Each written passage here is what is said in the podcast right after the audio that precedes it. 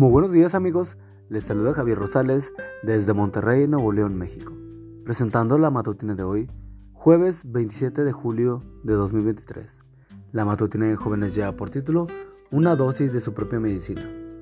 La cita bíblica nos dice, El Señor Todopoderoso está con nosotros, el Dios de Jacob es nuestro refugio. Salmos 46:11.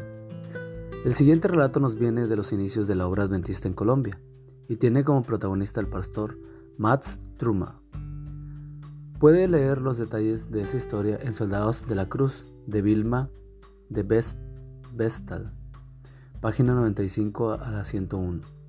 Se encontraba el pastor Truma en los valles del sur de Santander, viajando al lomo de una mula hacia la aldea llamada Chicatcuta. Su propósito era predicar el Evangelio de Jesucristo, como lo había hecho en muchos otros lugares de ese gran país sudamericano.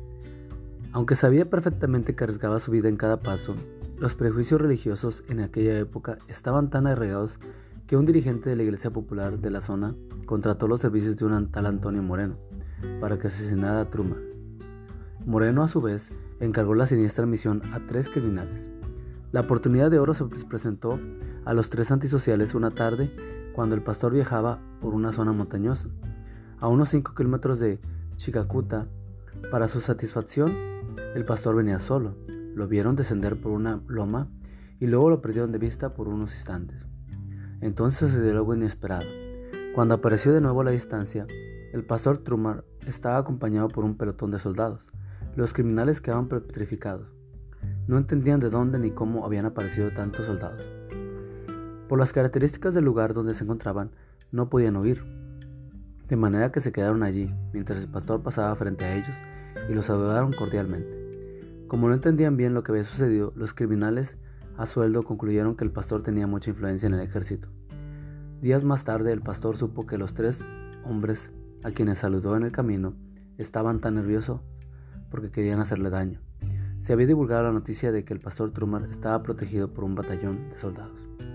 Cuando vio a esos hombres a lo lejos, exclamó el, el pastor, supe que tramaban algo malo. Entonces oré a Dios pidiéndole que enviara a su ángel protector.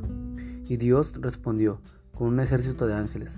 Dice el rato que poco después, Antonio Moreno, el autor intelectual del fallido crimen, murió de manera violenta, a manos de los mismos tres criminales que él contrató para matar al pastor Trumar.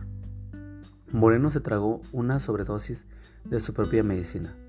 Gracias Padre Celestial por ser mi refugio en los momentos de peligro.